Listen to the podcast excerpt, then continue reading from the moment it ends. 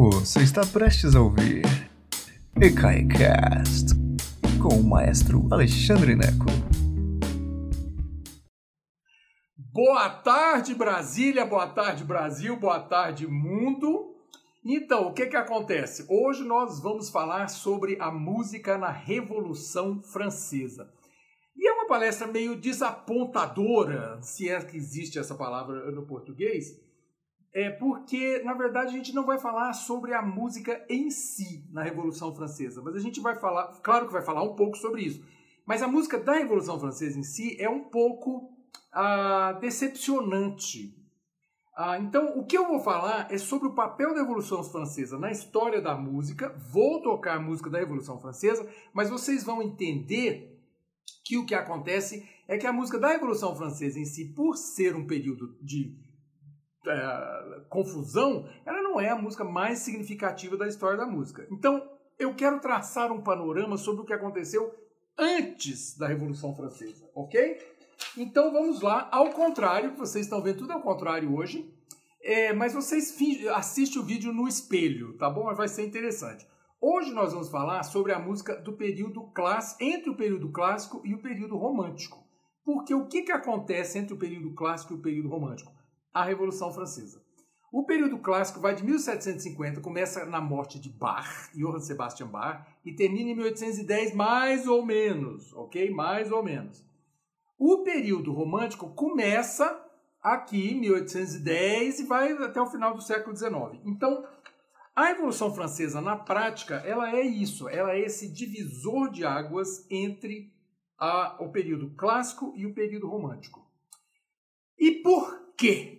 Este é o cerne, este é o X da questão, porque muda a relação de trabalho entre os músicos e seus patrões. E por causa disso, muda a música em si, ok? Se o seu patrão é um sujeito cafona, você vai escrever, você tem que sobreviver, você quer pagar as contas, você vai escrever música cafona. Se o seu patrão é um sujeito chique, você vai escrever música que pareça chique. Então é exatamente isso o que acontece. Na Revolução Francesa, mudam os patrões dos músicos que nós conhecemos. Deixa eu explicar. Antes da Revolução Francesa, ok? Ah, sim, e nós vamos falar de música não só da França, mas da Europa como um todo. Lembra que esse curso, todo, tudo que a gente fala aqui de música erudita, é música da. Ah, é música de da Europa, ok? É música da Europa. Outro dia um sujeito reclamou, xingou a beça, porque eu chamo esse curso, eu chamo meu curso de História da Música. falou, você devia ter dito que era música da Europa. Gente, desculpa, tá? Eu não consigo, olha, eu tô até suando, eu não consigo cobrir tudo, não tem jeito. Mas a gente tenta fazer esse painel. Este curso é sempre é, relativo à música europeia e suas ramificações, ok? A gente não vai tratar, embora eu ache tem o maior respeito, a gente não vai tratar sobre música indígena brasileira, por exemplo. A gente não vai tratar sobre música russa uh, folclórica. Não vai. I'm sorry, ok? Então, ok, vou, voltando a essa história da Revolução Francesa, antes da Revolução Francesa, e lembra que nós não vamos falar só de música francesa, mas de, de música europeia como um todo. Antes da Revolução Francesa, deixa que beleza. Primeiro, o compositor da corte de Luís XV, ok? Jean-Baptiste Lully. Jean-Baptiste Lully. Lully nasceu Giovanni Battista Lully lá na, na Itália, mas foi para Paris porque Paris é o que havia. E ele acabou indo servir o rei em Versailles. Meu Deus do céu, era o compositor de ópera do rei. Luís XV achava ele maravilhoso, já a cor mais linda do mundo. Olha aqui que beleza.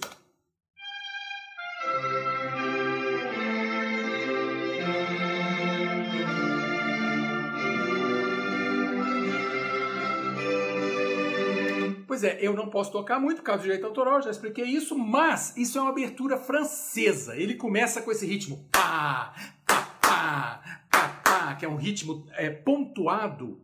Ah, e ele indica a entrada do rei. Mesmo que o rei não esteja entrando fisicamente, essas óperas elas eram, para ser apresentadas na presença do rei. Lully, Jean-Baptiste Lully, aqui está ele de novo, Jean-Baptiste Lully, era, era o compositor do rei, escrevia coisas maravilhosas, o rei adorava e tal. Então, quando o rei entrava, ele queria ouvir isso.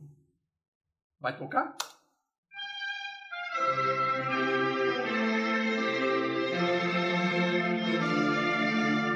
Olha o rei entrando. Obrigado, gente. Sou eu, tudo bem? Oi, tudo bom? Luiz, Luiz 14, tudo bem? Como é que vai? Luiz 15, tudo bem? Como é que vai? Que alegria. É isso, gente. Então, é isso. Pois é, ele escrevia ópera para o rei. Quem era a plateia? Os amigos do rei, gente. Versailles, vocês já foram a Versailles? Vocês são ricos. Eu não, nunca fui a Versailles. Mas assim, é, um, é gigante. São 700 quartos lá, disseram, né? Eu nunca fui. Mas então tá todo mundo em Versailles e esse é o público da ópera francesa. O rei não vende ingresso, o rei chama as pessoas e assiste ali. Então, quem é o patrão de Lili? O rei. Ele escreve para qual plateia? Para o rei e seus amigos. É isso, ok? Então, essa é a música. É, mudando um pouquinho. Se você pensa em Wolfgang Amadeus Mozart, que não era francês, né? Mozart era austríaco, a gente sabe disso, né? Mozart está muito identificado com os ideais pré-Revolução Francesa. Olha só, ele trabalhava para o rei, para o imperador José II da Áustria e trabalhava também para o arcebispo de Salzburgo. Ok? Então, esse é o músico típico do período clássico. Trabalha para a igreja ou trabalha para o, a, a nobreza. Ok? E o Mozart era os dois. Ok? A Angela chegou atrasada, eu não consigo fazer virar. Se eu virar, olha o que acontece. Atenção, eu fico verde. Então por isso que eu não vou virar, gente. Então fica ao contrário. Depois vocês assistem na frente do espelho. Vai ficar interessante isso aqui. De qualquer jeito, estava falando sobre Mozart. Wolfgang Amadeus Mozart, né? Sim, ele escrevia para o rei e para, Sal, para Salzburgo, lá para o arcebispo de Salzburgo. Que tipo de música Mozart escrevia para o rei e para o arcebispo de Salzburgo? Missa para o arcebispo de Salzburgo, nenhuma surpresa. E agora, as óperas que o rei gostava na Áustria, olha que interessante aqui. Don Giovanni.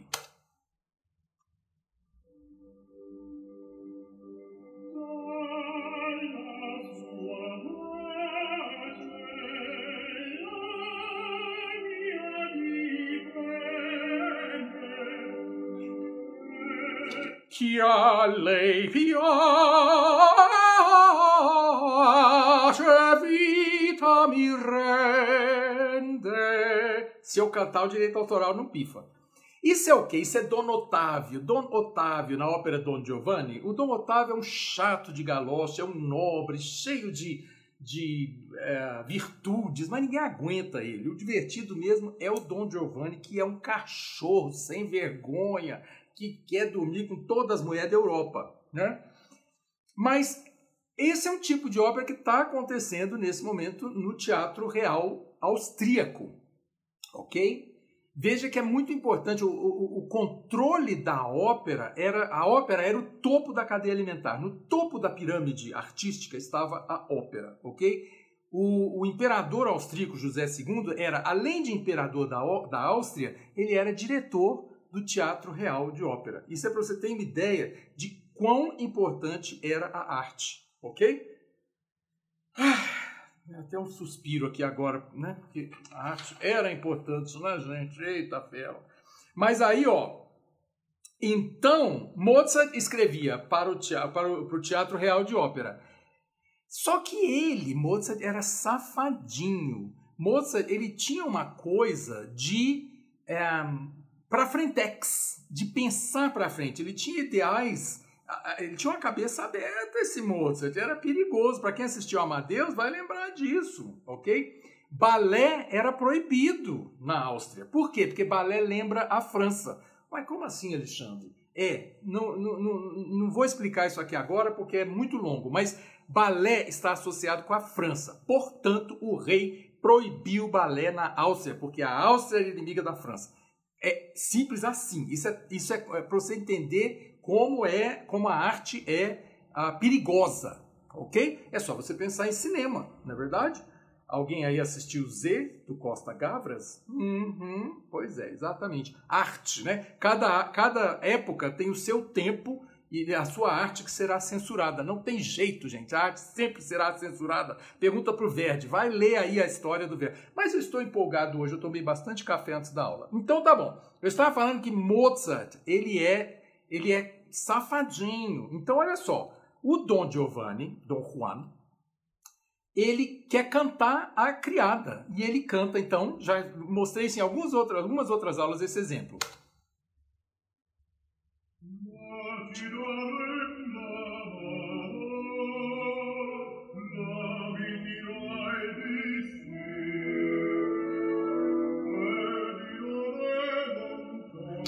Dom Giovanni diz assim: Lá, Zelina, você vai me dar a mão. Vai dar só a mão, infelizmente não, né? E aí lá, Zelina, você vai dizer que sim. Vai dizer o que que sim? É isso mesmo que vocês estão pensando, gente. Só que a Zelina vai casar no dia seguinte. Então, assim, é uma safadeza do Dom Giovanni, do Dom Juan, ele tá querendo traçar a mulher na véspera do casamento dela. E ele é nobre e ela é pobre. Então, assim, Mozart coloca este tema no teatro real uh, austríaco. Interessante isso, ele está questionando as relações de classe. O quê? Uhum, tá sim. Em, nas bodas de Fígaro, Le Nozze de Fígaro, olha o que o Fígaro, o personagem Fígaro, é, diz para o conde. Ele diz.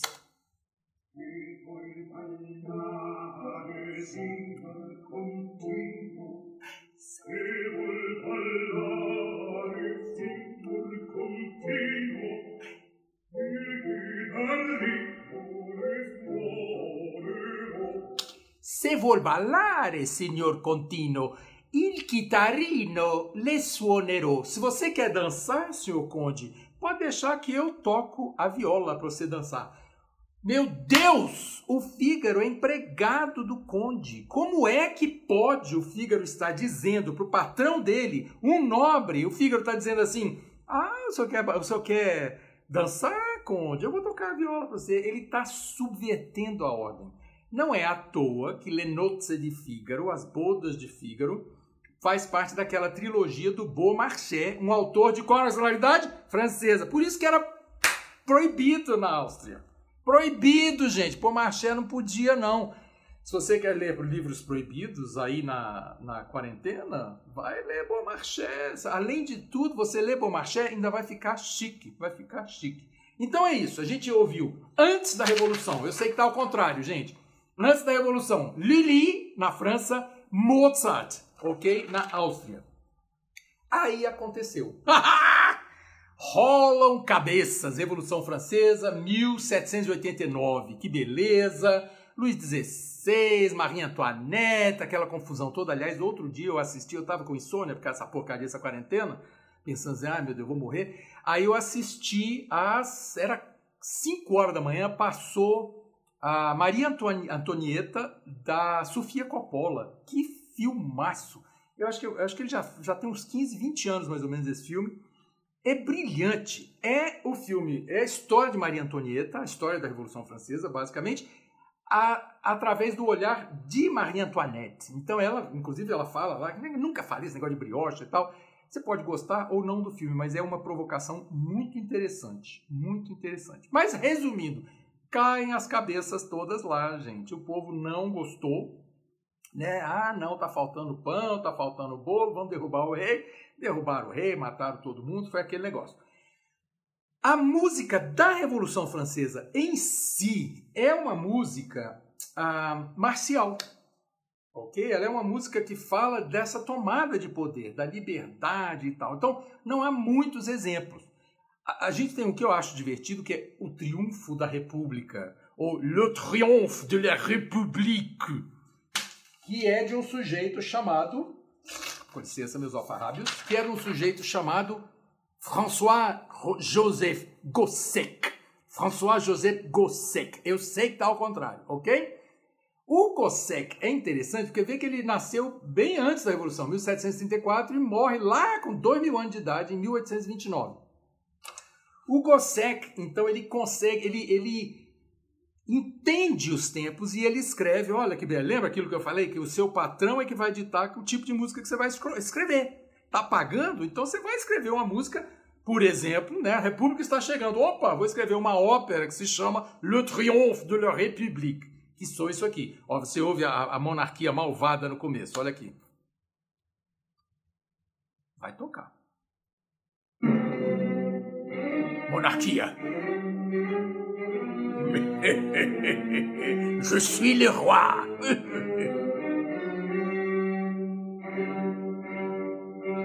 Lá de trás do morro, a República.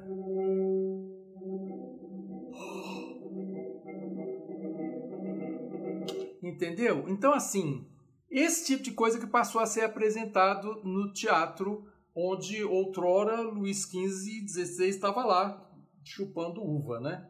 Então, assim, é, são, são, músicas, são peças nacionalistas ah, que querem, evidentemente, ah, derrubar a monarquia, querem mostrar que é um novo.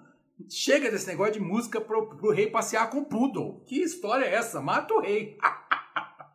e aí, isso aqui, outra coisa do François Gossec. Outra coisa do François Gossec. Vamos lá, François José Gossec, ok?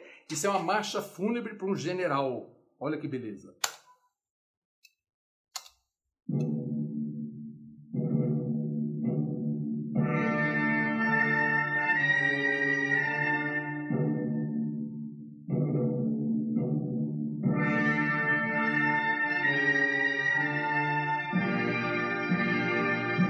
etc., por causa do direito autoral. Mas olha a surpresa: se você for no Spotify agora, você já acha a trilha sonora de toda essa aula está lá. Segue o Spotify no ECAI, é de graça. Essa lista já está toda lá. É só você chegar e ouvir a lista da Revolução Francesa, inclusive essa marcha fúnebre horrorosa para esse general, ok?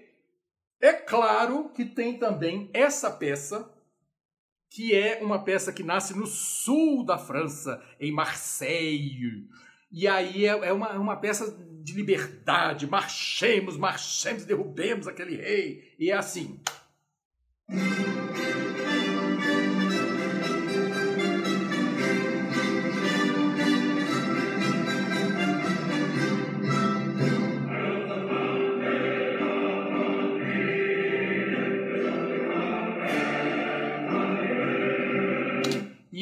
Autoral não me deixa tocar essa música linda de morrer, o hino mais lindo do mundo, La Marseillaise. E o que que é isso? Anda, gente, vamos marchar e liberdade, etc, etc. Eu sou uma pessoa, você sabe que eu sou provocador, igual Mozart era provocador. Então eu adorei, achei essa versão que eu toquei para vocês com um coral russo. Ai, Napoleão, I'm sorry, mas é um coral russo cantando a Marseillaise, sacanagem, né? Então, é isso. A Marseillaise foi composta por um sargento uh, de, que é do Claude Delisle. E eu não sei se pronuncia Lille ou Lille ou Lise, eu não sei, me desculpem, ok? Mas tá aí o nome dele, Claude Delisle. Uh, 1764, 1829. Essa peça não foi escrita para ser o hino da França, ok? Ela não foi escrita para ser o hino da França. O sujeito era um sargento. Só que fez tanto sucesso, gente, cantava Marseillaise em tudo que era lugar, cantava no meio da rua, cantava antes de qualquer apresentação, era o máximo, o pessoal adorou a Marseillaise. E aí virou o hino da França. É tipo assim a o vapenseiro na Itália, vapenseiro sulale dorate, que é um segundo, uma espécie de segundo hino é, italiano. Só que a Marseillaise virou o hino da França mês, ok? Mês. Outra peça da época da Revolução Francesa de um sujeito chamado Anônimo, que é na verdade o compositor mais prolífico de toda a história da música, o Anônimo escreveu essa peça que se chama Ça ira, a Ça ira, que em francês significa ah, vai acontecer, isso vai acontecer. Tipo assim, vai dar certo, sairá. Um, hoje, sairá é, um, é uma, uma, música que todo mundo na França conhece e tal, e hoje ela tem uma letra mais uh, domada, uma letra mais simples, mais assim, familiar. Na época, a letra. Deixa eu tocar a primeira música, depois eu falo sobre a letra.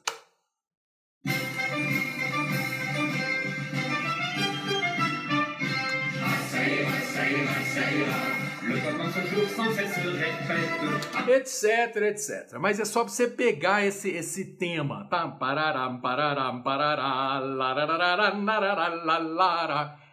Menino, a letra na época era uma coisa mais ou menos assim. Gente, não temos mais clero, não temos mais padres, não temos mais reis e nobreza, tudo vai dar certo, a igualdade reinará em todos os lugares, a escrava prostituta austríaca. Quem é a escrava prostituta austríaca?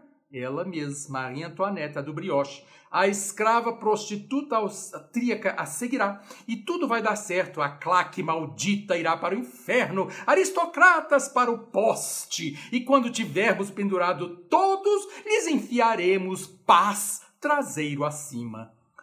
Como vocês podem ver, assim, o populacho não estava num estado de muita paciência. Eles estavam meio bravos.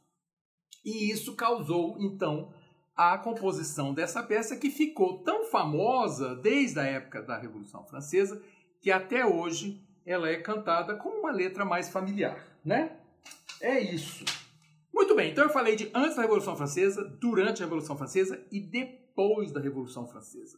Existem dois personagens da história da música uh, europeia que não tem nada a ver com a Revolução, não são franceses, mas eles estão profundamente envolvidos com o antes e o depois da Revolução Francesa. Um deles é Mozart, como eu já expliquei, que ah, trabalhava para a igreja e para a nobreza. É o, o tá aí o ideal do período clássico. O outro, do outro lado, passando para o outro lado, evidentemente, é Ludwig van Beethoven, que está aqui escrito de trás para frente. 1770, 1827. Então tem até, nós temos até a palestra aí Beethoven e os Beatles, que explica toda a história da Revolução Francesa de Beethoven. Mas, o que, que acontece com Beethoven? Beethoven era. Ah, ele, ele passa por fases da Revolução, da Revolução Francesa. Quando ele nasce em 1770, os ideais pré-revolucionários estão todos lá. Né? A Revolução Francesa estoura quando Beethoven tem 19 anos ele passa por essa transformação e vai se transformar um compositor romântico já servindo a outros patrões. Quem são os patrões depois que, depois que os padres e a nobreza perdeu a cabeça? Quem são os novos patrões? Eu estou olhando para eles. Vocês, vocês, classe média, exatamente. Graças a Deus que vocês existem, porque vocês é que pagam até hoje o nosso salário. Aliás, deixa eu explicar para você, se você quiser contribuir, gostou dessa aula, está gostando dessa aula, vai em ecai.com.br e faz uma doação lá, faz uma doação. Eu estou fazendo essa coisa tudo engraçada, mas eu estou apavorado. Eu não sei como é que eu vou pagar as contas depois no final do mês. Eu não sei. Então vai lá, ecai.com.br, donate, doe um pouquinho, ok? Sim, Beethoven, estava falando de Beethoven. Beethoven escreve, olha que interessante, uma ópera chamada Fidelio, que é uma ópera de uma categoria muito curiosa. Ela chama-se ópera de resgate. Como assim ópera de resgate? É porque o sujeito, o Fidelio, passa o, a peça toda preso. Então, assim, eles vão resgatar o, o Fidelio. Eles têm uma, uma. A ideia é essa coisa de liberdade. Então, é, um, é uma ópera simbólica com, com tudo que está acontecendo. O sujeito, evidente, é preso por causa de coisas políticas, pipipi, papapá, e ele vai então, ser liberado. Isso daqui que está na trilha sonora lá do Spotify é Mir ist so wunderbar. Eu sou, isso aqui está tão maravilhoso para mim. Deixa eu tentar achar aqui, porque é um pedaço. É,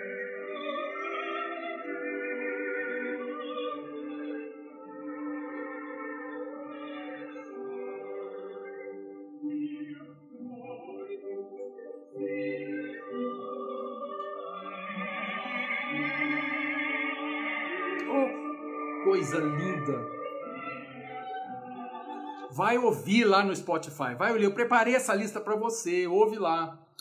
Mas o que, que acontece? Beethoven tem isso. Ele é, enquanto Mozart, antes da Revolução, estava escrevendo para reis e para corte, Beethoven aposta na Revolução. Olha que símbolo interessante para a política a qualquer tempo no mundo.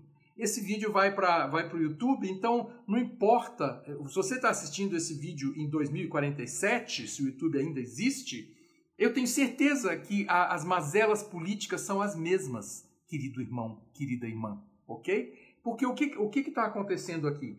Beethoven, lembra que Beethoven apostou nos ideais da Revolução Francesa. Ah, que legal, vamos derrubar todo mundo, oba! E aí vem Napoleão, oba, viva Napo, viva Napo, Napoleão é o máximo. E ele escreve a terceira sinfonia dele em homenagem a quem? A Napoleão. Que Napoleão, na expansão territorial dele, invade o país de Beethoven. Que beleza, né? Aqui está a terceira.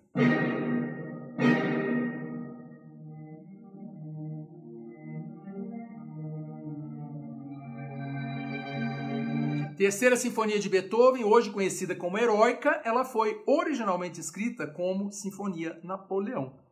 Mas aí Napoleão resolveu expandir o império, invadiu a Áustria, e aí o, o Beethoven trocou o título de Sinfonia Napoleão para Sinfonia Heroica. Que interessante isso, né? Pois é, então você tem, uh, antes da Revolução Francesa, Lully, quem que eu falei, gente, que eu já estou aqui esquecendo? Ah, tá aqui. Antes, Lully e Mozart. Antes, Lully, francês, e Mozart, austríaco. Durante a Revolução, a gente falou de Gossec e Lio, o autor da Marseillaise. E depois nós temos Beethoven e nós temos Charles Gounod, que no Brasil, Gounod é conhecido como o autor daquela Ave Maria que toca às 6 horas da tarde. Ave Maria! Né? Que toca às 6 horas da tarde, mas Gounod era muito mais que isso. Gounod era um, um dos grandes compositores da Grande Opéra Française. A ópera francesa, a grande ópera francesa, é a ópera que vai para o Palais Garnier, que é a, aquele grande palácio de ópera da França. Espetáculo, lugar maravilhoso. Aquele palácio, ele personifica tudo o que a música francesa foi, o que a música erudita francesa foi depois da Revolução Francesa. Era música para as massas, para vocês. Era música que tinha que encantar. Então, assim, a, a, a, música se modificou. Em vez de ser aquela música elegante do período clássico, ela tinha que ser música emotiva do período romântico. Essa é a grande mudança. Isso que não, não, não tem eh, o número de vezes que eu possa bater isso na cabeça de vocês para vocês entendam. O papel da Revolução Francesa é este: é mudar as artes. Claro, o papel foi muito maior do que isso, mas assim, no, no ramo das artes, mudar o foco do autor. Eu, se eu escrevo música para o rei, eu escrevo música para as funções reais, sejam elas quais forem. Durante a Revolução, se eu escrevo música durante a Revolução, que música que é? Marcial. Eu escrevo música depois da Revolução, graças a Deus, passou, estamos em paz. Quem sobreviveu? A classe média. E aí você escreve música assim, Romeu e Julieta.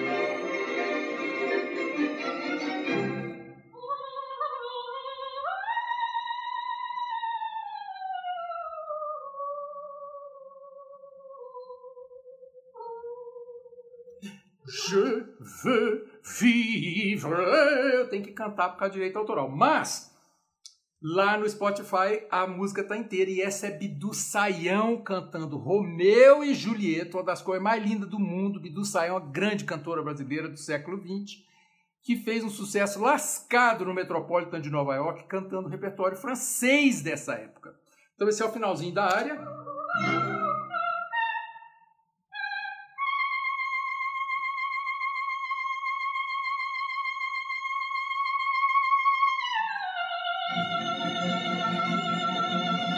Pam, pam, pam, pam. É isso. Entenderam então essa história de Revolução Francesa? Quer dizer, ela é fundamental para uma mudança de paradigma na história da música ocidental.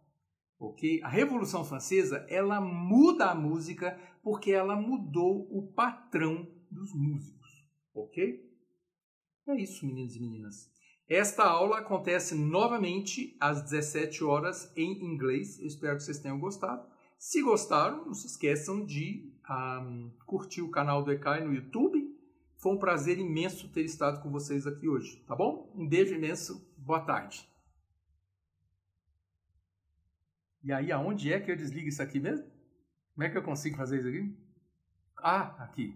Beijo. Até logo. Obrigado por nos escutar. Agora, seja sempre o primeiro a saber da programação. Assine nossa newsletter em ecai.com.br.